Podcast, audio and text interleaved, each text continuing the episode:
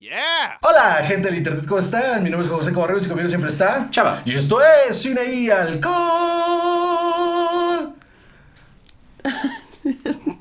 Perdón. ¿Te grité mucho? O sea, Un chirris, me- o sea, sí me dio comezón en la oreja, no te lo estoy atribuyendo a ti, pero de que me dio comezón, me dio comezón. Es algo que hago muy seguido, la verdad. Este, darle comezón en las orejas a la gente.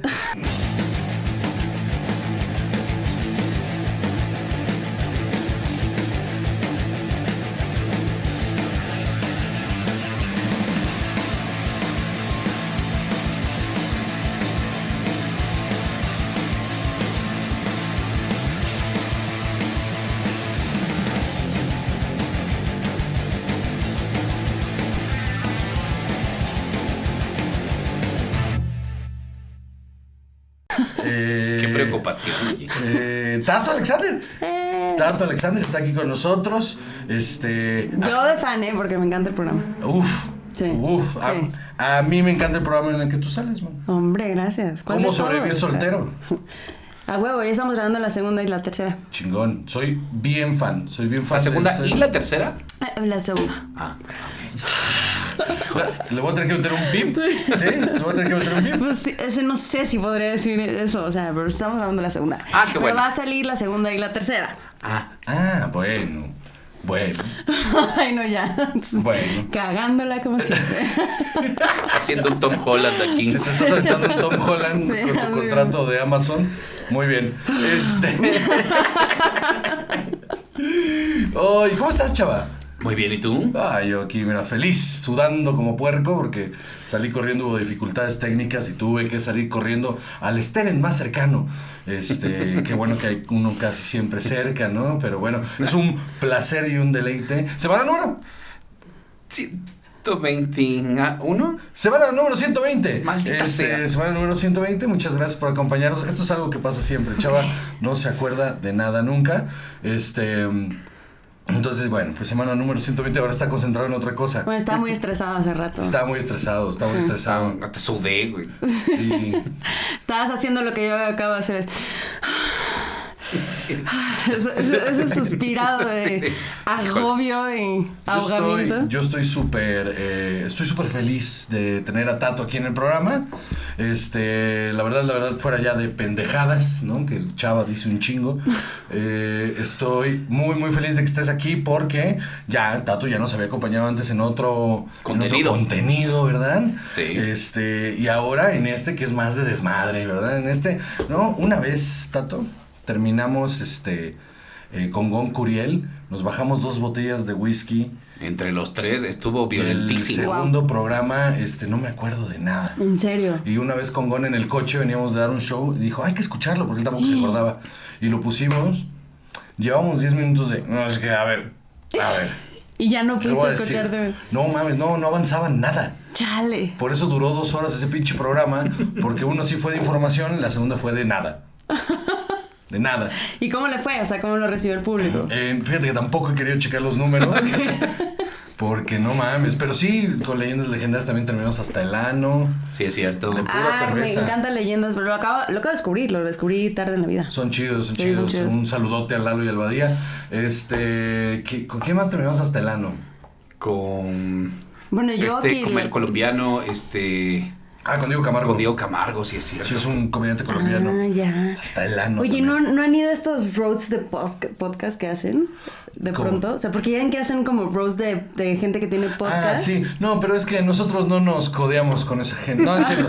No, ¿sabes qué pasa? Que eh, Cine Alcohol es un contenido de información.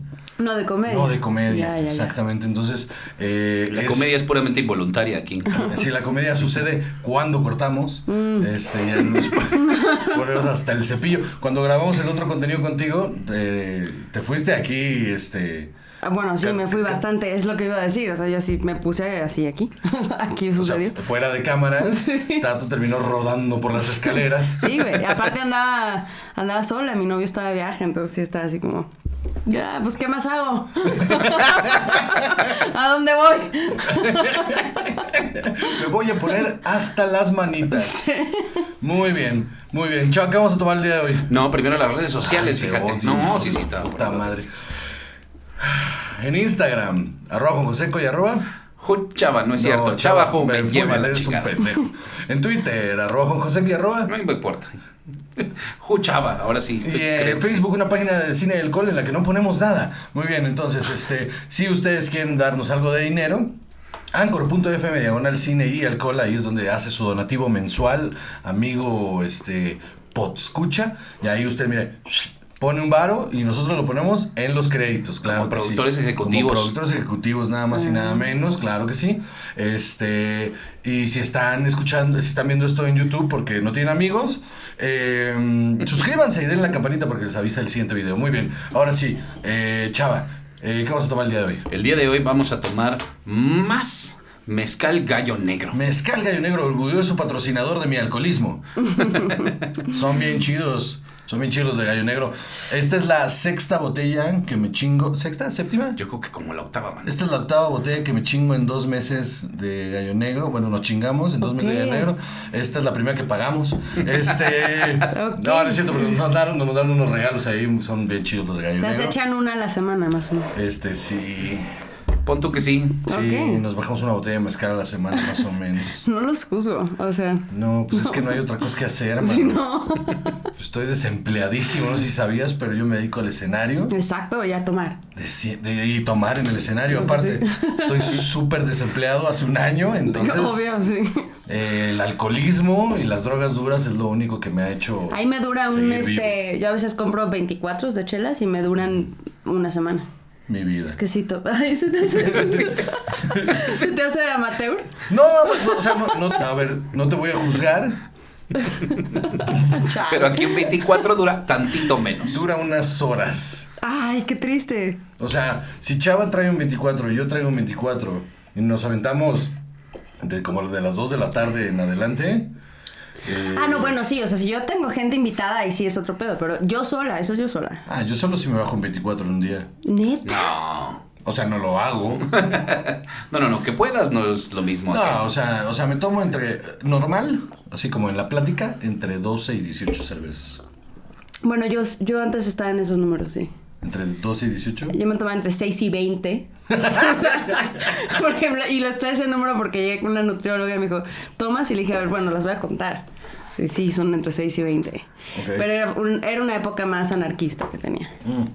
Sí, bueno, yo así vivo. Yo no hay acto más punk que el suicidarme poco a poco. Exacto. Pero si no es eso, es como Living Las Vegas. Hablando de punk y resistencia, hoy vamos a hablar de un tema muy interesante. Sí. Así es. Las chicas superpoderosas. Vamos a empezar por ahí. Eh, resulta que se anunció que CW está desarrollando una serie live action de las chicas superpoderosas. Eh, Ya están filmando. Así es, ya, ya le están filmando. Y, Filmando. ¿Qué dije? Firmando. Ah, no, eso no. Eh, La están filmando. A ver, dilo, chava. Fil- Filmando. Eso. Vete al diablo. Y eh, Greg Berlanti Ajá. y Diablo Cody, Heather Renier, Sarah Schechter y David Madden están involucrados. Está escribiendo Diablo Cody Así para eso. es. Qué chingón, güey. Ajá, eso está interesante. Eh, y bueno, se supone que será una historia un poco más oscura, un poco más angsty, eh, que se está comparando un poco con lo que es eh, Riverdale, Ok. porque será la vida ya de las chicas superpoderosas como veinteañeras. Ok. Entonces, eh, vamos a verlas como ellas tienen algunas frustraciones por haber perdido su infancia tras haber haberla pasado eh, combatiendo El crimen. Ah. Así es. Órale. Entonces parece que, que- que va a estar interesante. Eh, de los styles que hemos visto, a mí honestamente los vestuarios no me, ¿No te gustaron no nada? me gustaron nada.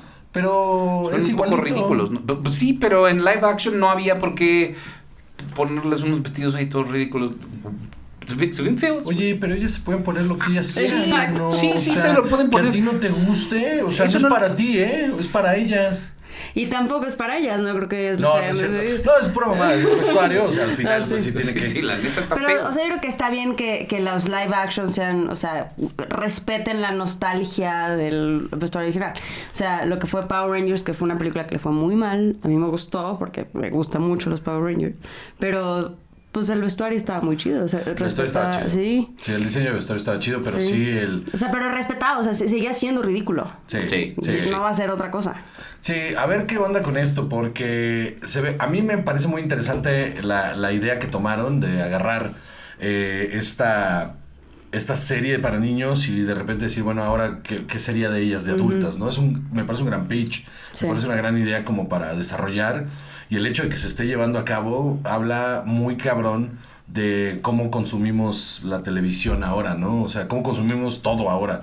O sea, no, no es, lo dijiste muy bien fuera del aire hace rato, eh, cuando se hizo la, la película de, de Perdidos en el Espacio, en el 2002, 2001, una cosa Algo así. Este, no se hizo pensando en los fans de la serie original de los 60, se hizo para atrapar una, un público nuevo. Claro. ¿no? Y lo que están haciendo ahora es, no, vamos a agarrar este producto de finales de los 90, de los 2000 y hagamos una adaptación. ¿Le pegué al 2000? 1998. Sí, yo me acuerdo que tenía como 10, 11 años. 1998. Verga, ok.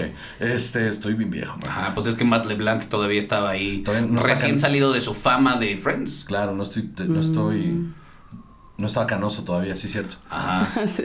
Muy bien, bueno, pues entonces eh, la, la se- o sea, me gusta mucho la idea de esta serie, me, llama mucho la atención. Eh, a mí no me disgustó ver los vestuarios eh, como, como los de la caricatura. Eh, creo que ya en postproducción igual y le meterán algún detalle ahí o algo, pero pues se ve, se ve bastante interesante y hay que darle chance, porque aparte, si este proyecto funciona, entonces imagínate la cantidad de proyectos así que se pueden hacer, ¿no? O sea, piensa en Dexter, Dexter's Lab. que se Es lo que te iba a decir. O sea, de que justo no pasa, si, hiciera- si se hicieran más live action de caricaturas, dije, ah, Dexter, pensé Dexter Exacto, Lab ¿qué otras estaría cosas muy vendrían, no? chido, güey. Dexter de adulto estaría chingón. Y pero- algo que sería así comedia pura, sería un tipo, otro Michael Scott, sería eh, Johnny Jo- Bravo. Johnny Bravo. Ah, claro que Se me, sí. se me figura mucho a Michael Scott, güey, cuando liga. ¿No? Súper incómodo igual. Súper claro sí. incómodo, súper super naif, pero pues es buen tipo al final. Sí, sí, sí, pues se ve interesante y yo creo que va a ser eh, una onda chida. Algo más que ¿Pero qué tendríamos que ver a Johnny Bravo cuarentón? Johnny... O Johnny Bravo justo en ese mismo momento, en esa misma historia. No, yo creo que estaría chingón ver a Johnny Bravo ya en su en, en los En su declive. Sí, 40 que trae un peluquín y la Virgen. chingada. Sí. Todavía vive con su mamá. Exacto. No, o sea, y, y súper deprimido porque tiene 40 y no hizo nada con su vida. Inyectándose esteroides para Sí. mantener ese cuerpo ahí. ya le salieron chichis. Qué horror, Dios Sí, mío. estaría muy cabrón, güey. Sería como una historia comedia deprimente, ¿no? Sí, estaría verga. Sí. Sí, lo vería. Yo también. Yo también. Claro que porque sí. como voy a ver la de los chicos superpoderos, me mamaba. Y, y CW ha tenido buenas cosas. CW lo ha hecho bien. O sea, con todo su Arrowverse, todas las series estas de, de Flash y de Arrow. y- A mí no me encantan, pero sí les va muy bien. Les va muy bien. O sea, por eso digo, les, a ver, a ver, chaval, no te estoy preguntando si te gustan o no. Te estoy diciendo que les ha ido bien. Son exitosos, ok, lo acepto, sí, sí. Ay, carajo. No, pero también les ha ido muy bien con lo de Riverdale. les ha ido muy bien con lo de Riverdale y, y de ahí. Riverdale es de CW, yo pensé que era de Netflix. No, es, no, Sabrina es de Netflix. Ok. Y sucede en el mismo universo que Riverdale, Ah, ok. que, que es del CW. Oh. Pero Riverdale es una este, serie adolescente sin poderes fantásticos, ¿no? No, pero está basada en el cómic de Archie. Ah, ok, ok, que ya. Sí, está basada. Sí, es como de terror, ¿no? Sí, es como de terror ahí. O sea, como que un asesinato y no sé qué rollo y todos son como. Tipo Twin Peaks o... Ajá, sí, una onda ahí como bien, este, como bien oscurona. Y el cómic de Archie era súper ligero y bonachón. Sí, y- sí, sí. Y le dieron la vuelta ahí medio rara. Ok. Pero, o sea, nunca la he visto, solo sé que se trata de eso. Tampoco he visto Sabrina, pero sé que está conectada. O sea, no sé de dónde saco esta información, solo sé que la tengo. La tengo, mano, la tengo. Es- es- Como es- las Kardashians, de pronto nunca las vi, pero sé su vida. o sea, Yo también, igual, nunca vi un milisegundo de un capítulo de las Kardashian, pero por alguna extraña razón sé quiénes son todas. Sí, con quién andan, Ajá, quién sí, está embarazada sí. Sí, y sí. se operaron. Sí, sí. Sí, que se quitaron también y se pusieron y todo. O sea, venga. Muy bien. Eh, ¿Qué sigue, chaval? Bueno, también como tenemos a Tato de invitada, queríamos hablar de los personajes, queríamos hablar contigo, lo, la importancia de los personajes femeninos en el cine eh, de personajes fuertes que haya, que sean leads en sus historias. A ver, entonces, yo creo que lo, lo primero es como la pregunta fácil. ¿Cuáles son sus favoritos? Eh, Alien. Ajá. Ellen Ripley, ok. Ajá, Ellen Ripley. Eh, obviamente, eh, Three Billboards Outside Missouri. Ok. Ok. No me acuerdo cómo se llama el personaje. Eh, yo tampoco, yo tampoco me acuerdo, pero peliculón. Ahorita te digo. Sí. Peliculón impresionante. Y aparte sí es un personaje súper fuerte. Y es un personaje complejo. Sí, súper. Que al final del día es lo que buscamos, las, las mujeres. Em, más que una representación de fortaleza irreal, ¿no? Claro. Este. A ver, ¿cuál más? Eh, bueno, no es cine, pero Ajá. Peggy de Mad Men. Ok. No, claro, también series. Sí, también series. Peggy y Joan. Porque tienen un, un arco. Un arco muy cabrón. O sea, se enfrentan muchas veces a su propia eh, corrupción. Ok. Y eso, eso también se me hace que hace un personaje femenino fuerte, no necesariamente la fortaleza de Wonder Woman, ¿sabes? Este, el- las- los dilemas morales a los que se enfrentan. Ok. Em, y otro de cine, pues ya la mencionaste, pero sí, Terminator. Está Sarah Sarah Connor. Connor. Ok, muy bien. Sí. E- Es que, bueno, primero se llama Mildred, el personaje de Frances McDormand en Three Billboards Ah, Outside Mildred, of Ebbing, sí. Missouri. Eh, también una peliculísima y sí, con un personaje muy interesante. Pero yo creo que mencionaste algo muy importante que es que muchos de estos papeles o lo que la gente comprende como un papel femenino fuerte son mujeres que, digamos, son héroes de acción, ¿no? Que más bien tienen papeles que, que tradicionalmente hubiera hecho un hombre, Exacto. ¿no? Y esa que es una que eso- misconception. Exacto. Ajá. Sí, porque estaba, estuve buscando varias listas, varias cosas así, y, y vaya, te puedo leer la lista de, de- de los que a Hechas mí por, me llamaron... hom- hechas por hombres. así. Es que está Wonder The Bride, Woman. ¿no? So- Ah, The bueno, Bride, The Bride también me encanta, pero no, no me, no me, No te identificas tan no me fuerte, ¿no? identificas tanto. O sea, no es un personaje que tiene una fortaleza real, ¿no? Claro. Que tiene que salir al quite. Este. Y ni siquiera. Por ejemplo, estos dos que me gustan, la de Joan y Penny, no, no es de que tampoco estas características que también son increíbles de las mujeres, defender a sus hijos, lo que sea, no, son dos mujeres en un ámbito profesional, ¿no? Y cómo sobreviven y cómo se vuelven fuertes y cómo se enfrentan a su propia corrupción y cómo, ¿no? Y las decisiones que toman. Claro. Está muy interesante. Sí. ¿Sabes quién es mi favorita? ¿Quién? Leslie Knope. Ok. De Parks and Recreation. Parks and Recreation, sí. No mames, me mama ese personaje. Ese es cabrón. Esa mujer Es es, cabrón. es- lo, lo puede todo y cuando Exacto. no lo puede busca la manera y, Sí. y es como, aunque todo esté en su contra, siempre busca sacarlo de la mejor gana y es, es ese es esa persona en el gobierno que no, que no existe, que Ajá. quisieras que existiera, ¿no? Exacto. Entonces está Sí. bien chingona. Es, es un personaje súper completo que Sí. tiene un montón de facetas y tiene un montón de, de, de, de- De- de- de fallas, sí, dimensiones sí, y fallas y, y es una es una mujer muy real. Exacto. ¿No? En ese sentido, ¿no? Después las patologías y todo lo demás, pues eso ya es para la comedia. Eso está chingón, o sea, porque justo es lo que uno busca en un personaje Claro. de mujer como personajes de hombres, como un alguien, alguien que tenga 360, ¿no? Claro, y es, es, es un tremendo personaje. Sí, es En, en la lista que yo tenía, tenía uno similar. Un poco más fársico, pero Liz Lemon. Liz Lemon, Liz Lemon en 30 Rock. claro. También. ¿no? Controlando un... tratando de controlar de su hombres. universo. Ajá, Sí. writer's room de puros hombres. Sí.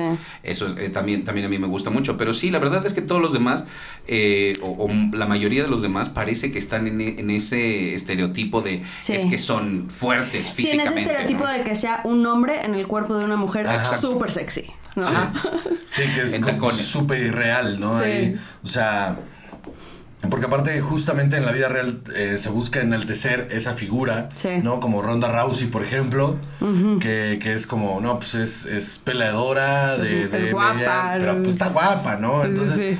pues es como, ¿por qué, ¿por qué tiene que ser, o sea, ¿por qué el hombre sí puede ser feo en pantalla, pero tener otras características. La mujer tiene que estar guapa, huevo, si no, es la amiga incómoda, es la amiga fea.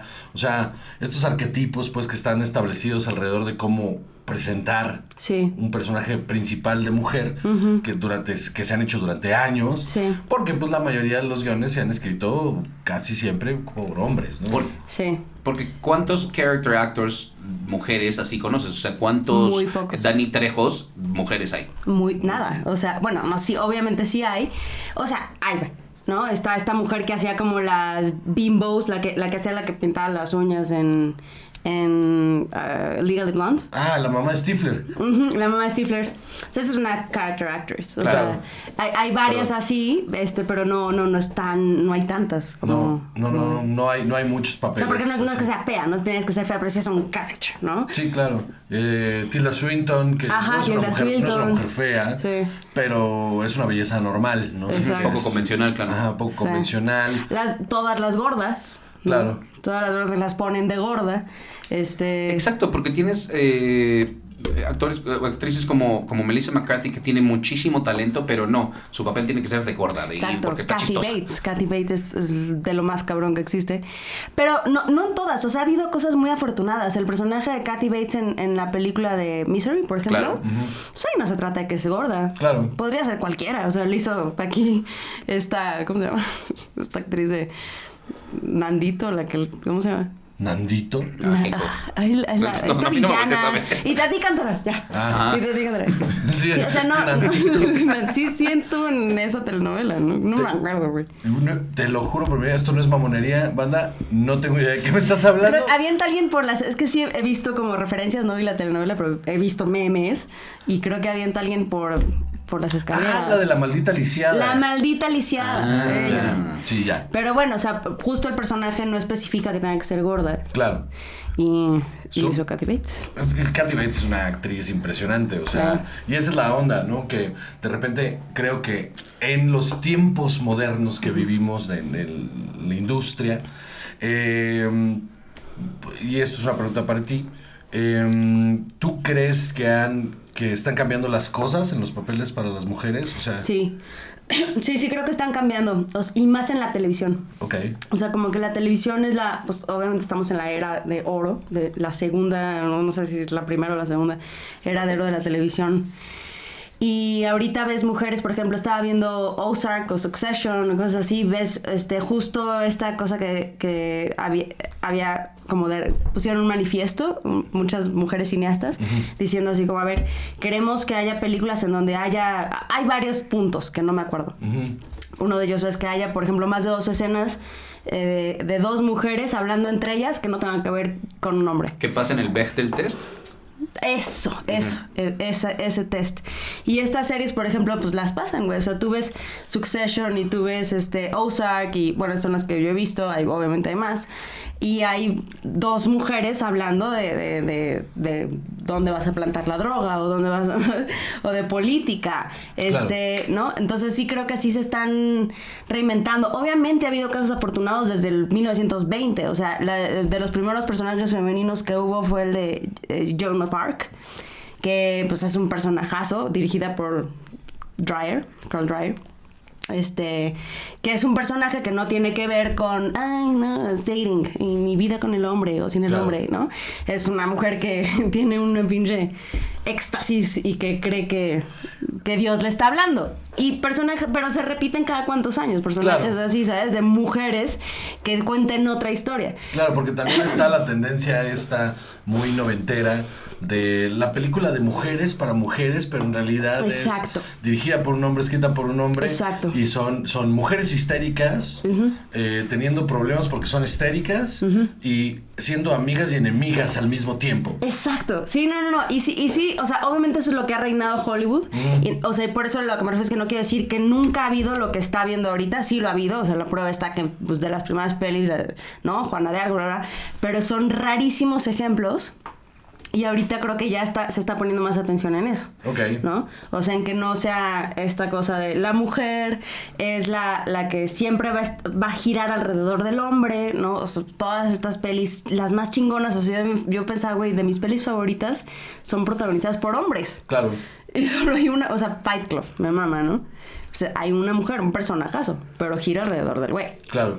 ¿no? Entonces, así. Sí, está bien, cabrón. Tú, tú te ves a ti, eh, tanto actriz, ahorita, en este punto de tu carrera, que te digan, oye, eh, tengo una comedia romántica, este, estándar, o sea, comedia romántica estándar, nada, ni- con ninguna vuelta Ujú.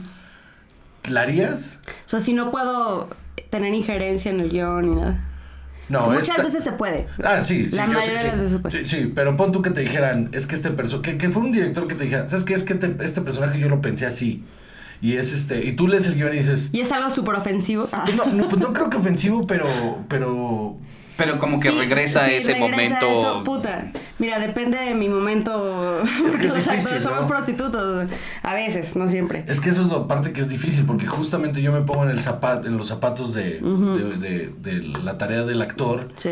y de repente decir, o sea, ver una película y decir, verga, ¿por qué, este, por qué esta persona hizo esta película, no? Sí, Pero no sabes las circunstancias que lo llevaron a hacerla, ¿no?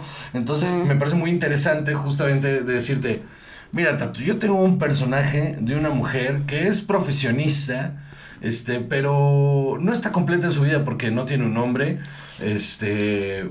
Y, y encuentra al hombre adecuado, pero tiene que dejar su trabajo. Por ejemplo, vamos a poner el, el panorama más realista. Ajá.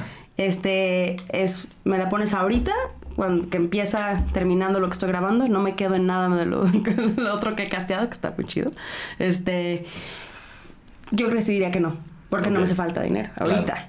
claro. Pero quién sabe en otro momento. Claro. Ahorita, ahorita sí diría que no. Pero por ejemplo, ahorita me acaba, o sea, de dos de las cosas que, por ejemplo, estoy casteando para varias cosas que vienen después de mi proyecto, ¿no? Así vivimos.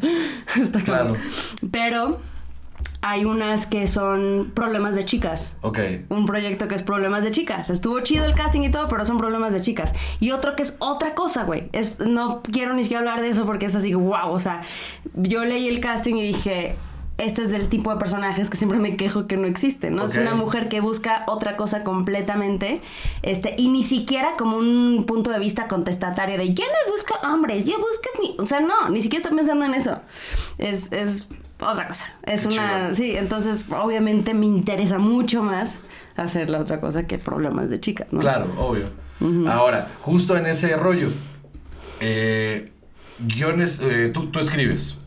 Ajá. Entonces, eh, haces trabajo a conciencia en tu guion de no caer en, en los arquetipos ya establecidos. O sea, porque es bien fácil de repente estar escribiendo y no darte cuenta Sí. y de repente estar y leer y decir, ay, creo que aquí la cagué.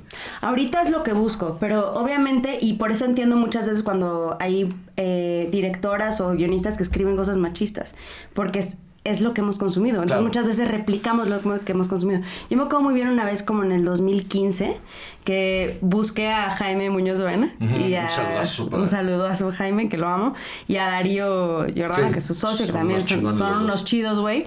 Y les propuse una serie de sketches este, que yo escribí, que era de una pareja. Y mi pitch, güey, fue, no, y esta chava, pues es la típica chava bitch, ¿no? Y me dicen, a ver, ¿cómo que la típica chava yo, pues sí, como los güeyes a veces ven a las viejas, ¿no? Como que, ah, siempre le está haciendo de pedo. Me dicen, pues no, güey, no está padre eso. O sea, como que tú cuenta otra cosa y yo así, verga. Me vienen a dar una lección dos güeyes, güey. O sea, ¿cómo es posible? Yo que, yo que sí estoy justo escribiendo cosas para hacer personajes que no me ofrecen. Claro. Y estoy replicando lo que he consumido. Eso está muy cabrón, está muy, Muy cabrón, güey. O sea, me, me sentí súper humillada. No me humillaron. O sea, No, sabes no. que esos güeyes son unos pinches pan de Dios. Yo me sentí humillada por mí misma, güey. Así que no puede ser, güey, que no me haya dado cuenta de esto. Porque no solo fue lo que escribí, sino fue lo que piché. Claro. ¿Sabes? En fin, pero ahorita sí ya trato de, de, por lo menos, o sea, por ejemplo, yo sí, todo lo que escribo ahorita está basado en mi experiencia. Y está, son, son, son cosas para mujeres. O sea, no estoy escribiendo sobre una mujer desarrollándose en Wall Street. O sea, Claro. Estoy escribiendo sobre una mujer con sus dilemas sobre ser mujer. Lo cual todavía me quejo que, que así soy mujer sea sobre eso. Pero hay- existe una cosa como que hay una mirada más profunda. O sea, porque incluso hablando de la historia de la cinematografía, de dram- dramaturgia y todo eso, o sea, sí ha habido o sea, la mayoría de los personajes de mujeres tienen que ver con su ser mujer en relación a pareja, bla, bla, bla. Este. Pero hay, hay personajes que le dan la vuelta a eso, o no, deja tú que le den la vuelta, como que ven otra cosa, ven algo más profundo. Por ejemplo, Streetcar Named Desire, ¿no? Es, es otra cosa, es otra faceta de ser mujer buscando un hombre. Entonces, como que eso es lo que trato de contar, cosas que no se han contado, Claro. aunque sea de sobre la misma historia, sobre sí, soy mujer y entonces tengo mi trabajo, pero también qué pasa si me embarazo, bla, bla, bla. O sea, sí, sí, todos, ya lo hemos contado mil veces, todos tenemos ese dilema, pero que no, que no estamos viendo, Claro. ¿no? O sea, como que hablar de, de, de, de lo que yo puedo ver Está chingón. Me ¿No? gusta un chingo. Y que ¿Algo- no se cuenta. ¿Algo más que quieras aportar, Salvador? Porque Solo- no has ni hablado, man. Estoy jodiendo. Pero aquí estoy. A ver, nada más quería yo ah, agregar sobre lo que estabas diciendo del Bechtel test. Eh, también se conoce como Bechtel-Wallace test y lo que dicta es que para ver si hay una representación eh, femenina en una película debe haber al menos, como dijiste, dos personajes femeninos que hablen entre ellas y que sea sobre algo que no sea un hombre. Entonces esa es la primera parte.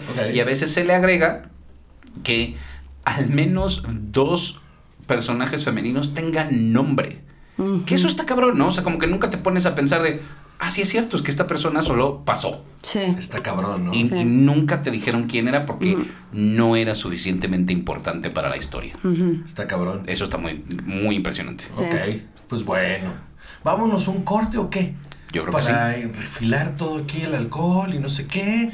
traer Y ahorita otras chelas. Unas chelas, esto que el otro y corte. Perfecto.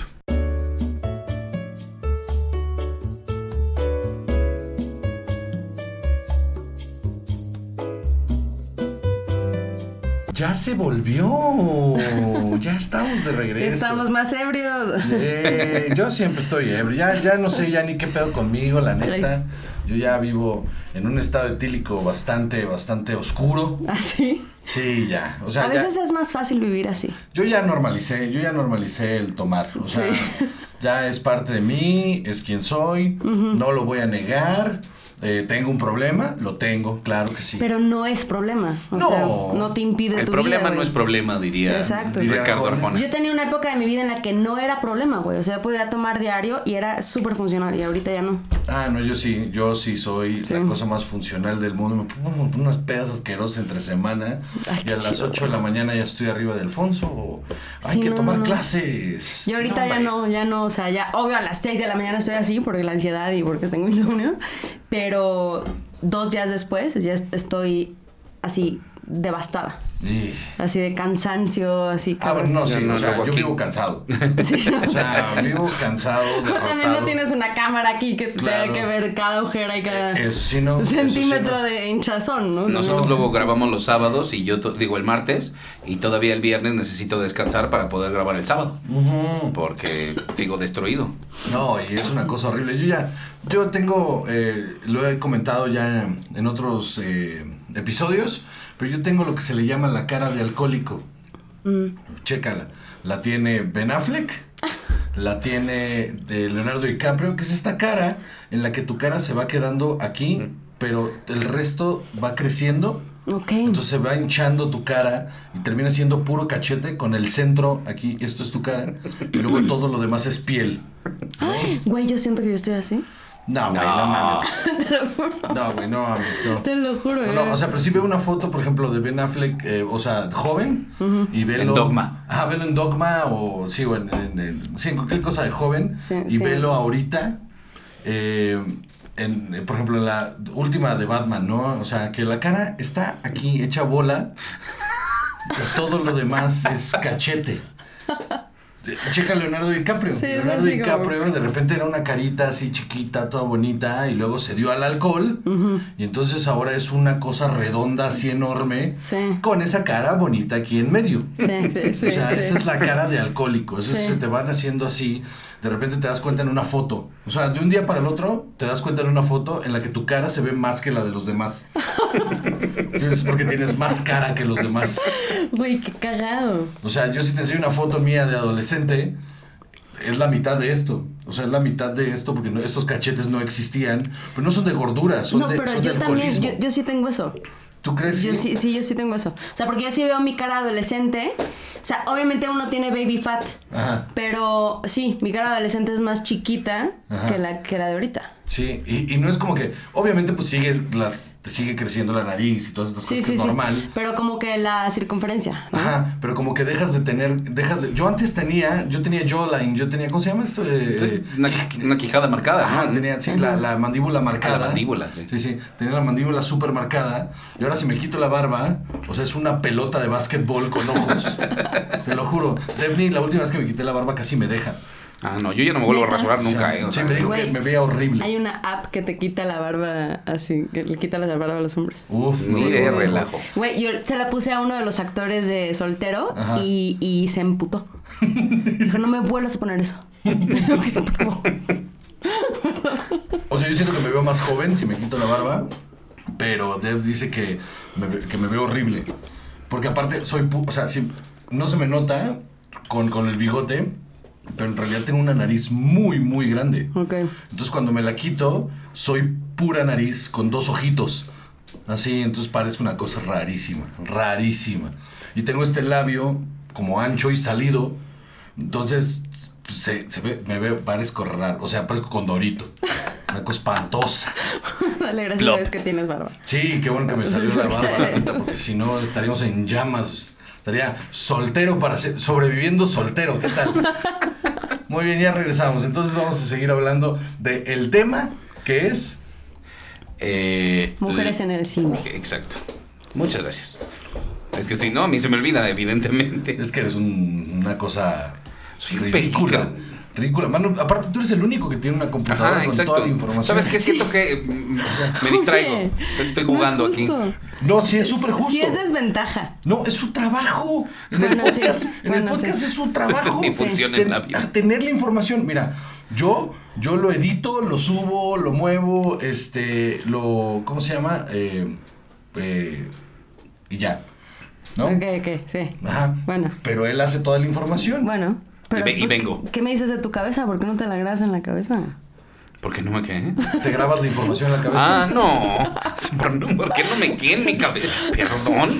Este, No te la grabas. me distraigo, tengo tanta información que me distraigo. No, no sé, no puedo. No, puedo está bien. Vamos a Y empezar. menos tomando. Vamos a empezar con. ¿Eso qué? Otra- ¿Ves las excusas? Toma un chingo y diario conmigo. O sea, Casi terminamos hasta las. to- terminamos de grabar aquí, nos a- pasamos a la sala y a las 3 de la mañana estamos como video de YouTube en punto 5. O sea, con velocidad punto 5, escuchando corridos ahí. Ah. Te, te voy a contar por qué no me gusta esta película. Así, todos los sábados. Qué chido, güey. A ver, hermano, ya. Concéntrate, pon atención, no me hagas quedar mal con la invitada. Bueno, siguiendo con este tema, en el 2015, eh, eh, Reese Witherspoon. Ahí voy, maldita sea, ahí voy. Sí. Reese Witherspoon, No, te escuchamos. este, recibió un premio por, gracias, este, de Women of the Year Awards. Ajá. Eh, se lo entregó Goldie Hawn y ella dio un speech muy fuerte, muy interesante sobre eh, el rol de las mujeres en el cine. Sí. No solo como actrices, sino eh, dentro Detrás de la de industria. sí, Ajá, sí, sí. por supuesto. Entonces, uno de, de- de los momentos más importantes es cuando ella dice, quiero que todo el mundo cierre los ojos y piensen una, un insulto, una palabra fuerte, ¿no? Eh, dirty word. Algo realmente agresivo. Ahora, abran los ojos. ¿Alguna de esas palabras que pensaron fue ambición? No. Entonces, yo me pregunto por qué ahora, últimamente, la ambición femenina es una característica de la que la gente tiene tanto miedo, Sí. ¿no? Eh, y entonces ha- habla de, de cómo se considera que una mujer eh, con ambición se ve mal. Están Sí. retratadas como perras. Ajá. y, y deja tú dentro del cine en general, Sí, ¿no? sí, sí. Este- No, en general, o sea, todavía... Yo tengo amigas que... Está el COVID, ¿eh? Sí. No, no, ¿cómo crees? Me acabo de tomar una PCR esta mañana. Ah, perfecto. Este, este, tengo amigas que incluso, o sea, tengo una amiga que es productora.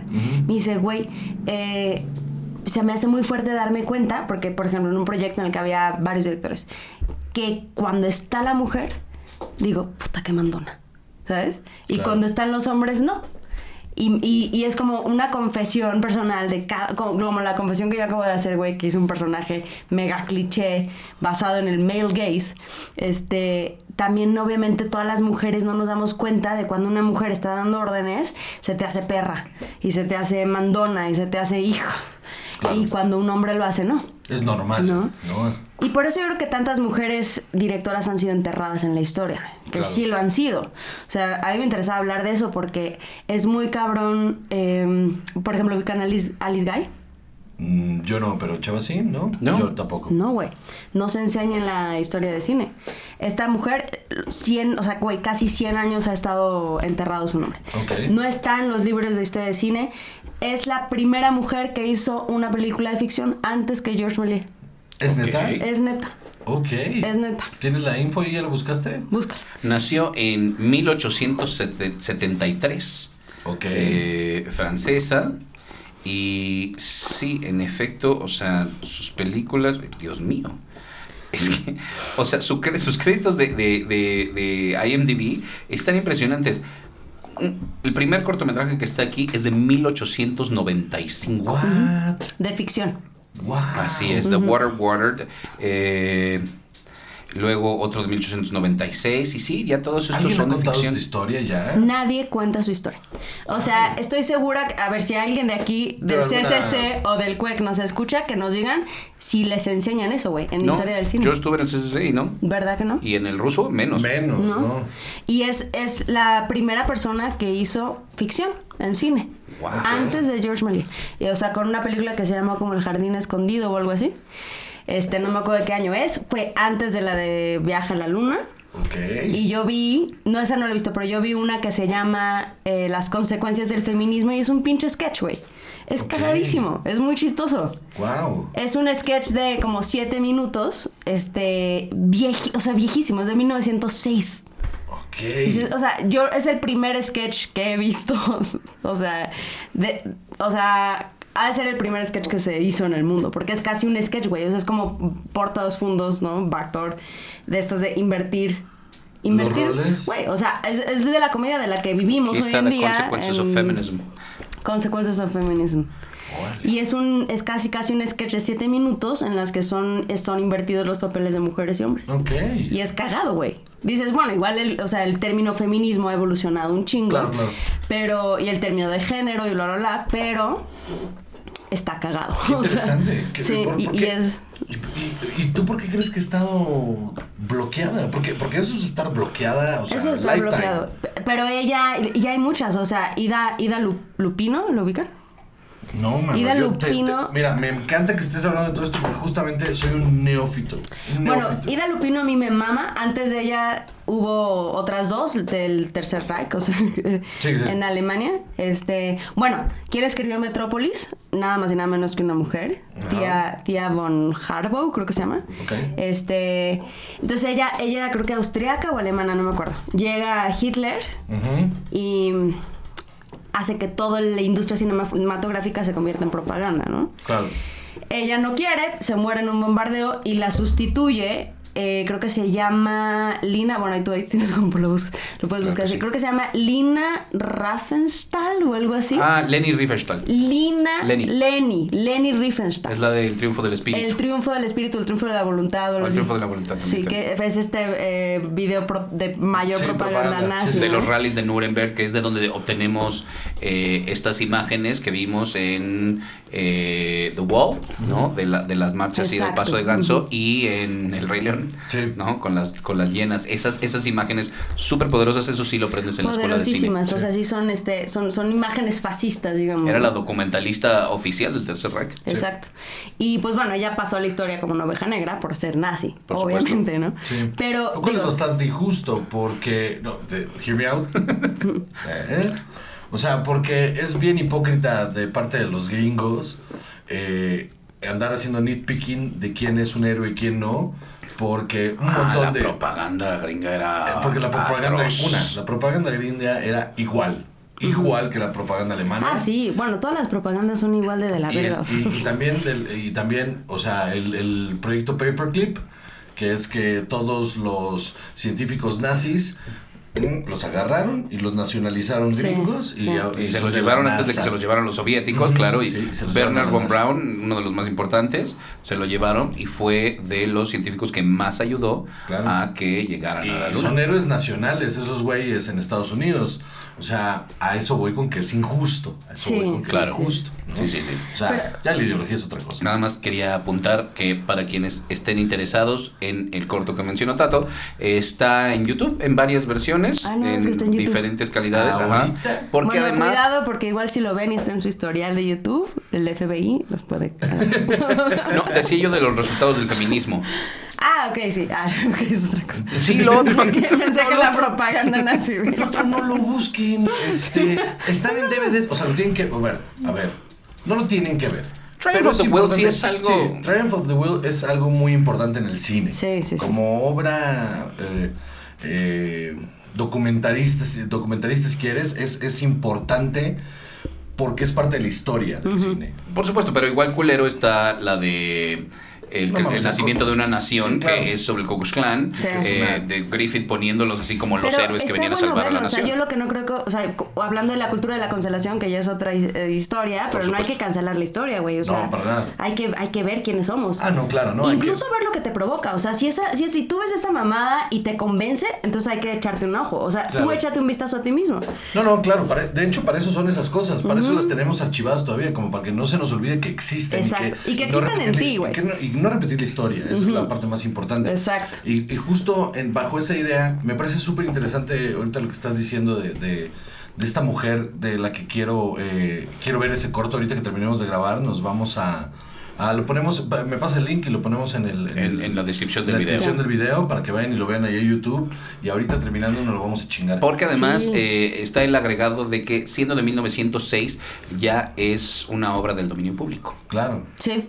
Ok. Bueno, pero fuera de esas dos alemanas, quiero ir a, a mi fab. Ah, por favor. Perdón. fab, fab, que es este Ida Lupino, güey. A mí la, la vida de esa mujer me fascina. Porque me identifico. Ah. O sea, me identifico en el sentido de que era una actriz que se frustraba con las cosas que le daban en los estudios de Hollywood.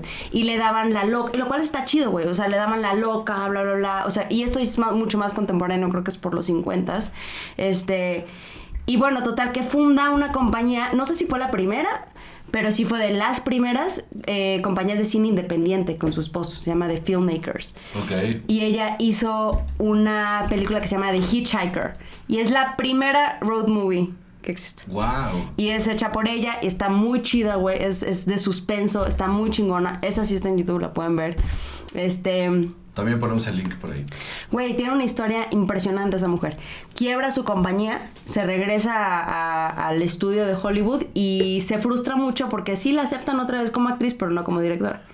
Qué culero. Sí. Es que, es que eso está cabrón. O sea, eh, hay una cosa muy interesante que es que en, en este, en este momento en la historia, de repente podemos echar un vistazo atrás y decir, es que estas actitudes tan culeras, o estas ideas, o, o esta manera de operar está culera. Pero es bien difícil porque justamente no ha cambiado tanto. O sea, solamente se ha disfrazado Sí. eh, de, de equidad, pero en realidad no existe una equidad tal cual. Porque el mero concepto de equidad lo que genera en las en, en- en- en Hollywood, sobre todo ahorita, es eh, la idea de que hombres escribiendo historias para mujeres con ideas que mujeres les dieron pero no son mujeres escribiendo mujeres.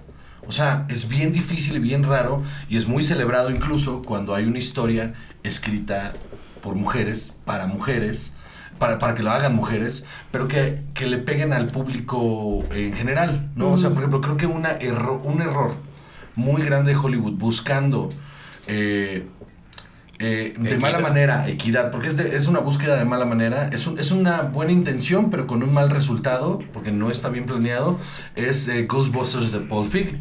Sí. Porque, ¿qué coño hace Paul Feig escribiendo estos personajes que no tienen nada que ver? O sea, son cuatro de las mujeres más chistosas que hay ahorita en No Hollywood. mames. O sea, pero sin Cuatro duda. de las más cabronas, güey. son Están- cuatro actrices. O sea, de hecho en SNL eh, los, las cartas más fuertes son las chavas, Sí, y, y Sí, ellas claro. dos, y Ellas justo dos. ellas dos. Kate McKinnon es Kate impresionante. Ah, es McKinnon es, cabrona. una de mis actrices de comedia favoritas y se me hace tan desperdiciada en esta película porque la película es mala porque está mal hecha. Porque lo que hicieron fue eh, solamente decir, pues que sean mujeres.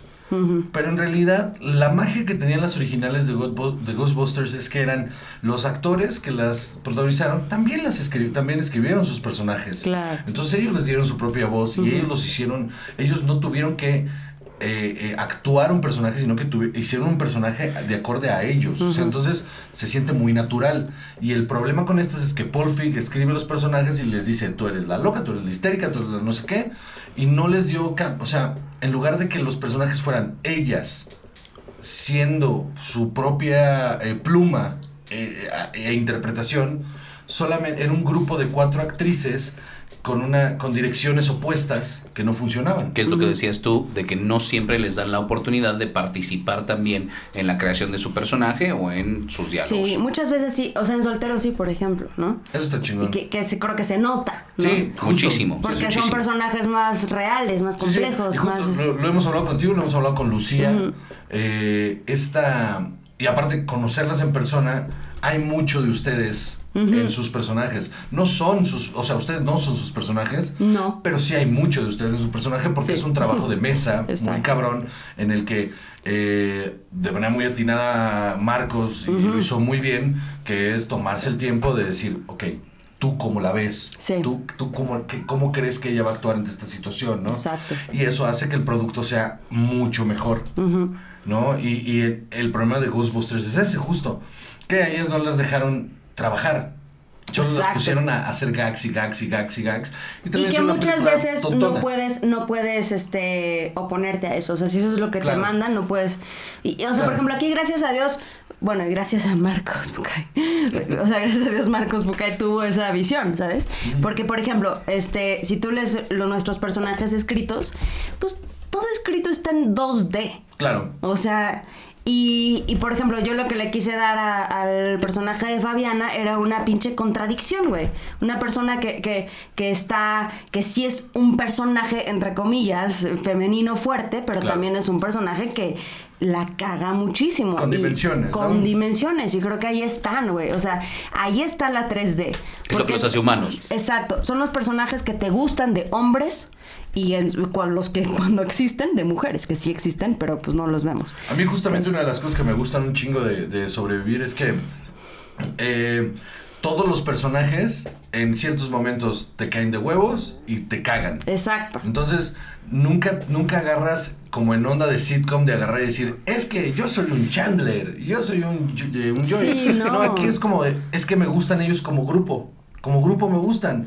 Y hay momentos en los que este me caga y hay momentos en los que este me Sí, caga. y hay momentos en que ves evidentemente que alguien la cagó o que se está contradiciendo. Claro. Y eso es lo chido. Eh, Sí, porque eso, aparte, a la hora de, de contar la historia, te ayuda un chingo a, a que muchas más situaciones puedan ser reales dentro de la interacción de estos personajes, ¿no? Sí. Eso es muy interesante. A lo que iba, y quiero cerrar con lo de Ghostbusters, es que eh, eh, fracasa la película, fracasa la película, Sí. y entonces el discurso, el discurso equivocado, el discurso es, es que no la fueron a ver porque son mujeres. Sí, Y, y es como de, no, mano, es que es, es que es mala. es mala. Es mala. Sí. Y las o sea, ellas no, desgracia, o sea, ellas son el menor de los problemas. No mames, ellas son unas pinches genias. Todas ellas son increíbles actrices, solamente que Paul Fick le quedó grande la película y, y el guion está mal hecho y está mal realizada y todo está mal alrededor de esa película. Sí. Entonces, no, o sea, no es el concepto. Y, Y lo triste es que lo, lo hace parecer que el problema fue que fueran mujeres. Sí, porque entonces el, el discurso que toma Hollywood para limpiarse las manos es que dicen, es que nadie quiere ver películas de mujeres haciendo cosas de hombres. Es que sí entiendo, porque, porque muchas veces, o sea, mira, yo lo más cercano, igual está muy simplista a mi punto de vista porque es pequeño, ¿sabes? No, no, no, ¿sabes? Pero lo más cercano que he vivido a eso es con Backdoor, ¿no? Que es este show de sketches. Y este, y güey, me pasaba que, que hasta las directoras, cuando había directoras mujeres, era así como, es que no veo ese personaje en mujer. O sea, un personaje de hombre, ¿no? ¿no? No lo veo en mujer, no sería chistoso. Y es como cuando dices, güey, porque no estás acostumbrado a ver eso. Y, y entonces, o sea, lo abordas desde otro lugar. Como que abordan los personajes femeninos desde otro lugar, del lugar de dónde sería chistoso una mujer chistosa. No lo abordas desde el lugar no humano, no. ¿sabes? Sí, claro. En el que puede ser, güey, a ver, un político corrupto puede ser hombre y puede ser mujer. Y eso puede ser igual de cagado, porque en su pinche, Claro. ¿no? Este, la comedia de ser un pinche ser humano de la verga. Claro. Pero el, el tema de pensar qué sería un personaje de mujer cagado, eso ya te limita. Claro, es que eso... Que es creo que lo que hicieron en Blockbusters. Sí, y es que ese es el problema En justo. Ghostbusters. Ju- Justo eh, esta... En los- Blockbusters. en los blockbusters, Ay, eso también ya se no nos vio la edad tantito, ¿eh? Se nos vio la edad. Bien duro, sí. No, entonces en Netflix metías el, el, el DVD en una bolsa y venían por él. Este, em, justo eh, esta eh, Sara Silverman tiene un beat en el que dice eh, de, de la nada, está hablando otra cosa y de repente dice la nada, oigan, por cierto, dejen de decirle a las niñas que pueden ser todo lo que ellas quieran ser. Y entonces la gente se queda callada y como que dos, tres se ríen y dicen, no, en serio, dejen de decirle a las niñas que pueden ser lo que ellas quieran, porque hasta antes de que ustedes se lo dijeran, nunca se lo habían cuestionado. No sabían que no podían. Entonces dejen de decirles porque suena súper condescendiente. Claro. Porque es esa retórica en la que le estás dando permiso de ser lo que ella quiera desde tu punto de vista de, de hombre, de decirle, hey, tú puedes ser lo que tú quieras. Oye, pero ¿cómo no podía? O sea, ¿me estás dando permiso? Gracias. ¿No? Y es lo mismo que pasa en el cine.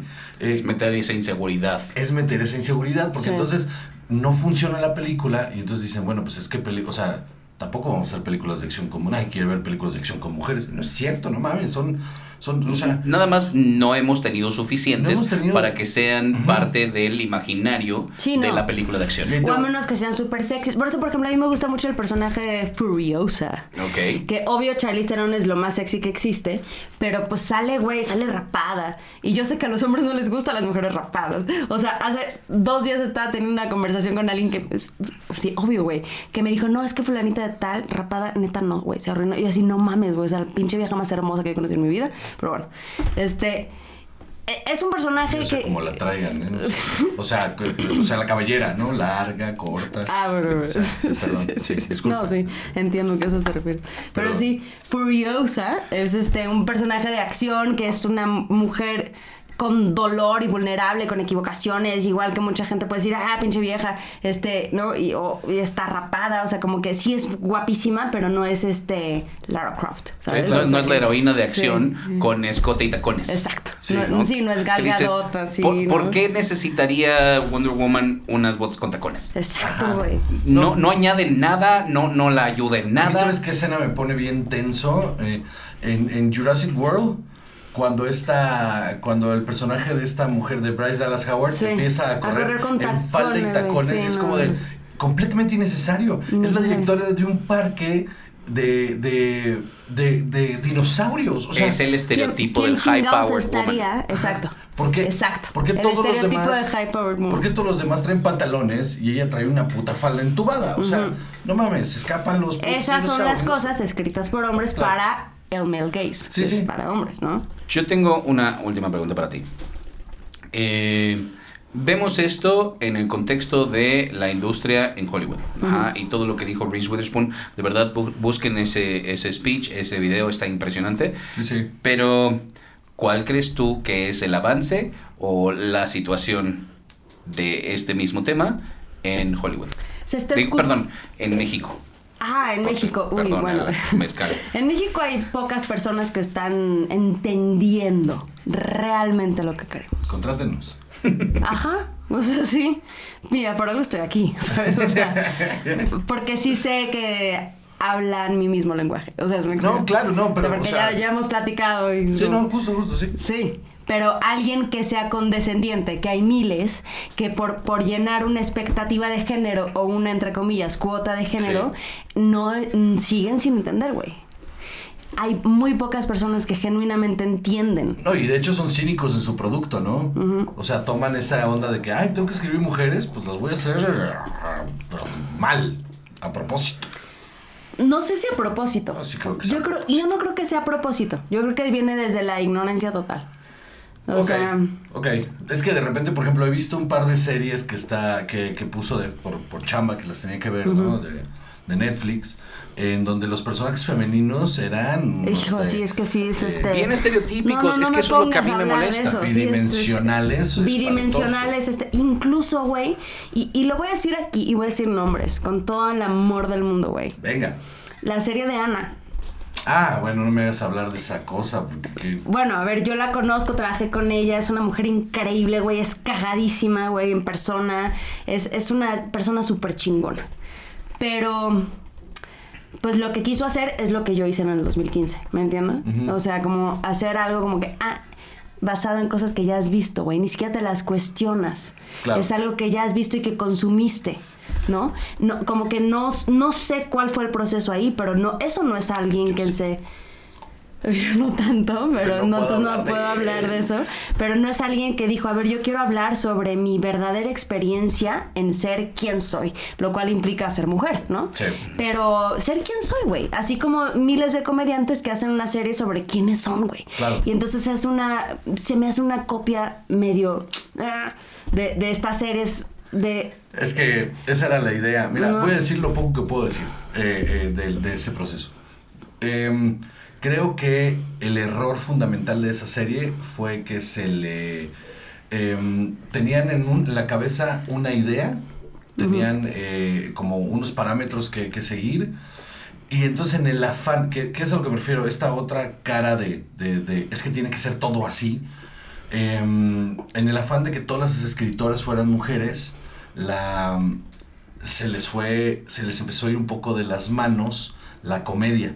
Entonces se ciclaron en su propia visión y justamente no vieron sus er- los errores que había de raíz en, en los, en, los, en los diálogos. En los conceptos. Y en los conceptos. En, que- en- en lo, que- en lo que quieres comunicar. que terminan cayendo Sí. en el error más grande que es sobreexponer Una situación, ¿no? O sea, por ejemplo, todo este rollo de que empieza a salir con una chica está muy mal planteado. Súper mal Y planteado. está, y está bien peligroso porque de repente eh, presentas el personaje de Ana como una mujer que, que- que ha viajado y que pues, tiene 40 años, ya ha vivido y es una actriz ya eh, con, con carrera. Y hay una escena en particular que a mí me hizo tanto ruido que paré un rato, o sea, como para hacer conciencia de lo que había pasado y regresar, que es, están en el Parque México, está por primera vez saliendo con ella y voltea y le dice, bueno, ¿y entonces quién paga, tú o yo? Y entonces Sí. fue, eso fue intentar hacer un chiste, lo que intentaron fue hacer un chiste burlándose de esa idea. Exacto. Pero no funciona porque no está bien escrito, porque las cuatro guionistas que estaban ahí, ninguna era guionista de comedia. Entonces, eh, planteas mal un chiste, no cae, y entonces termina siendo un statement. Exacto. Y ese es, eso es lo que... Ahí es donde. Exacto. eso es lo que hizo que no funcionara esa serie. Bueno, de hecho, bueno, funcionó tanto que ahí va la segunda temporada ya, pero... eh, No significa que haya funcionado. pero- no puedo decir más. No puedo decir más. No puedo decir más. Lo único que puedo decir es que creo que eh, pudo, pudo haber sido un mucho mejor proyecto. Sin embargo, creo que Pudo haber sido, hay una oportunidad de una ventana. Pudo haber sido un proyecto de alguien que te dijera, ¿quién soy, güey? ¿Quién soy? Y eso te reivindica. O sea, lo, lo específico es general, como dicen. O sea, por ejemplo, a mí me mama Fight Club, güey. Me mama. Es, es mi mayor referencia para escribir lo que yo estoy escribiendo ahorita. Fight Club, ¿de qué se trata? Sobre ser hombre, güey. Y pero es tan, ta- habla de- lo habla desde un lugar mucho más tan profundo que al final del día te habla de ser ser humano Claro. en una sociedad actual, capitalista. Sobre las expectativas de la sociedad Exacto. de quién debes de ser. Exacto. Exacto. ¿Quién debes de ser? Y en este pinche mundo de la verga, capitalista, con pinches este historial de crédito, lo que quieras, este, compra, consumista, ¿no? Este, entonces, o sea, güey, yo me identifico con la película cuando en el very core, o sea, en la verdadera esencia de la película, es una película hiper masculina. Sí. ¿Pero por qué? Porque es tan honesta Claro. que entonces se vuelve universal. Exactamente. En- y no estás haciendo un cliché sobre, ¡eh, soy mujer! Entonces uso vibradores. ¡Uy, soy tan rebelde! ¿Qué, qué es en lo que cae mucho No. producto que estamos viendo ahorita? Exacto, justamente? no, güey. No, no debería Sé ser. más honesto, güey. Más honesto Estoy que eso, güey. Completamente de acuerdo. Ahora, de- per- perdón, antes de que. eh, eh, ¿Ya leíste Fight Club 2? Mm-mm. Te lo recomiendo muchísimo. ¿Existe? Eh, es un cómic Ah, no mames. escrito por Chuck Palahniuk. Wow. Este, pero es un, es un cómic que por ahí tengo ahorita te lo enseño. Este, eh, está increíble. Está increíble, increíble, increíble Fight Club 2. Ok, lo Sí, porque solo lo, solo lo, lo escribió como novela gráfica. O sea, no, no, hay, no hay una novela así, eh, tal cual, solo es una novela gráfica. Ujú, Está increíble. Lo voy a ver. Y yo, para concluir, mi, este, creo que eh, puta, aprendimos un chingo. Eh, Sí, está cabrón. la verdad había un montón de cosas que no sabíamos y en este espíritu de eh, aprender más o, o- o de estas cosas que no nos enseñaron a nosotros en la escuela de cine, o sea, deja tú al público en general, ¿no? Sí. Eh, a mí me gustaría que tú me dijeras Así como ya nos diste lo- las consecuencias del feminismo de Alex Guy y de Ida Lupino de Hitchhiker, de este que ya lo encontré, que es de 1953. Ujú. Eh, dos títulos más que tú creas que en este sentido sean así de relevantes que todo mundo debería de ver o que todo mundo debería de considerar. Que, o sea, que al- planteen una mujer real. Ajá, o que sean así de relevantes en cuanto a la Directoras. participación femenina como directoras, como productoras o guionistas. Ok. Antes de decirlo, voy a hacer un disclaimer. Va. De que muchos hombres, incluso mi novio, que es el más chingón del universo, y lo amo, y es el que más entiende todo, por ejemplo, no ha visto muchas de las pelis que a mí me encantan, Ok. y si es por su masculinidad tóxica. Claro, ¿sabes? sí, o sea, claro. así que dicen, sí, ah, no, está esta mujer, me va a dar hueva. Ujú. Sí. Fleabag. Ah, bueno, no, Fleabag. Increíble. Es una pinche joya de comedia. En, y esta, en este podcast eh, eh, vivimos por Fleabag. Ah, qué bueno. Sí, sí. Pero muchos hombres dicen, no, es, es- pues es para mujeres, ¿no? mames, no. Sí. Entonces, o sea, Fleabag es un staple de comedia porque es un show honesto. Ese sí, Sí. ese sí es una historia Es honesta. hermoso Fleabag. Es hermoso. Este, la 1 y la 2. O sea, no te podría decir cuál es mejor. Las, las dos temporadas. Son hermosas las dos. Lady Bird, o sea, todo lo Uf, de Greta Gerwig. claro. Es. Lady Bird es cabrona. Este, la relación de una mamá y una hija. Este. Bueno, The Hitchhiker no es. no La protagonista no es mujer, es un No, güey. pero, pero dirigida por dirigida por una mujer. Está interesante. Este. ¿Cuál más? Pues bueno, acabo de ver una película, eh, ubica la de Nomadland, no la he sí. visto, no la he visto, pero vi De una anterior de esa misma directora, ajá, que se llama, no me acuerdo cómo se llama. Ok. Oh my god. Perdón, pero la no, la- eso es la normal que- aquí, ¿eh? El alcohol hace eso todo el tiempo, cabrón. Perdón, Cabrón. he tomado mucho. No, no está perfecto. La, la- la anterior que ella hizo de Nomadland, antes de Nomadland, es muy parecida a, y la hizo antes, eh, a Ya no estoy aquí. Ok, Muy parecida. Es Ok. sobre una reserva de nativos americanos. ok. Entonces, si te gusta ese tipo de cine, ese está increíble. A mí no me gusta tanto ese tipo de cine. Va, ok. ¿Sabes? A mí me gusta el cine más... Hay una, hay una directora que el otro día hablamos de ella, que siempre se me olvida su nombre, me encanta su trabajo, que tiene esta película, ¿te acuerdas que te dije con Giovanni Ribisi, con este, eh, eh, eh, John Wick? eh, eh, Keanu Reeves. Keanu Reeves, eh, Jason Momoa, Jim Ah. Carrey, eh, Diego Luna, eh, es un peliculón, peliculón, peliculón. Eh, es dirigido por una mujer. Es una cosa lo The que Bad Batch, dirigida por Anna Lily Amirpour. Ok. esa mujer, las dos películas que le he visto, esta, The Bad Batch, y la anterior, que no me acuerdo cómo se llama. Este, puta, qué buena directora es. Pero es de, de, de los directores como Open Com, porque es, es cine muy indie. De los directores que van creciendo, ella es una directora que creo que va a llegar lejísimos. Porque esa Ay, qué película, neta, búscala, eh, The Bad Batch. Ok. Es una locura, es un tripsote ahí, rarísimo, eh, eh, increíble, increíble. Bueno, si yo puedo hacer una última recomendación, Lo es que algo quieras. mucho más conocido. Eso es de las, o sea, ha habido como 10 nominaciones al Oscar de mujeres, o creo que menos. De la, como el primeras que hubo Jane Campion de piano. Ok. Claro. ¿Sí la ubican? Sí, sí. Cabrona, dirigida por una mujer, protagonizada por una mujer. También es a lo que me refiero. De estas historias, es una historia de amor, pero es vista desde otro lugar. Claro. Es vista desde otro lugar. O sea, no es, no es la misma, ay, ah, disertación, ah, ¿qué hago? No. Es, es otra cosa que incluso a veces no, no- ni terminas de entender. Qué chingón. Pero es otra exploración de la psique, Muy ¿sabes? bien. Des- nada más para aclarar, eh, antes de Bad Batch, eh, Anna Lily Amirpour hizo A Girl Walks Home Al- Alone at Night, Ah. que desde el título se ve... Peliculón. Es un peliculón. Sí. Y The Bad Batch es todavía mejor, pero le hicieron más caso a la primera. Ok. Porque The Bad Batch es como más raunchy, más cruda. Entonces como que le, le, le fue mejor en, en- al- con, la, con los premios, le fue mejor a su primera película, pero The Bad Batch no tiene madre. Y este, ya para cerrar, eh, eh, ya lo habíamos hablado fuera del aire, pero quiero hacerlo en el aire. eh, mi recomendación para ti es Pen 15. Ah, sí. Tienes sí. que ver esa serie, está impresionante. Sí. Mujeres escribiendo mujeres, de súper universal, este, con una, con unos detalles impresionantes y chingonas. Y ya, ahora sí, para cerrar, para despedir. Yo sé que tú lo estás esperando porque es parte de esta industria y lo sabes. Entonces, porque esto es lo que todo el mundo ya está hablando en la industria. Todo el mundo está hablando. Los premios cine y alcohol. El 27 de abril. ¿Hay son- premios? El Claro. 27 de abril son los premios Oh cine y alcohol. ¿Y qué premian? Este, lo, lo mejor del cine y la televisión 20. que vimos. Qué chido. Dos categorías, creo. 22 categorías de lo mejor del cine y la televisión que vimos. Ok. Entonces, este, ya recuerden, las votaciones están abiertas en Twitter, arroba Juan José, con, o el hashtag Premio Cine y Alcohol y el hashtag los 140 votan, los 140 son nuestros fans, solo son 140. Este, eran 14, pero si tú ponías 14 en Facebook, porque está el grupo, Sí, salían de los páginas 14, de pederastas. Entonces decidimos poner el 140. Este, para evitarnos ese problema. Y eh, ya recuerden que las votaciones siguen abiertas algunas, otras ya cerraron. Ustedes son el voto de desempate de- del premio. Y el día 27 eh, van a ver los premios, donde por supuesto que estamos comprometiendo al aire a Tato a que venga a entregar un premio. Aquí voy a estar. Perfecto.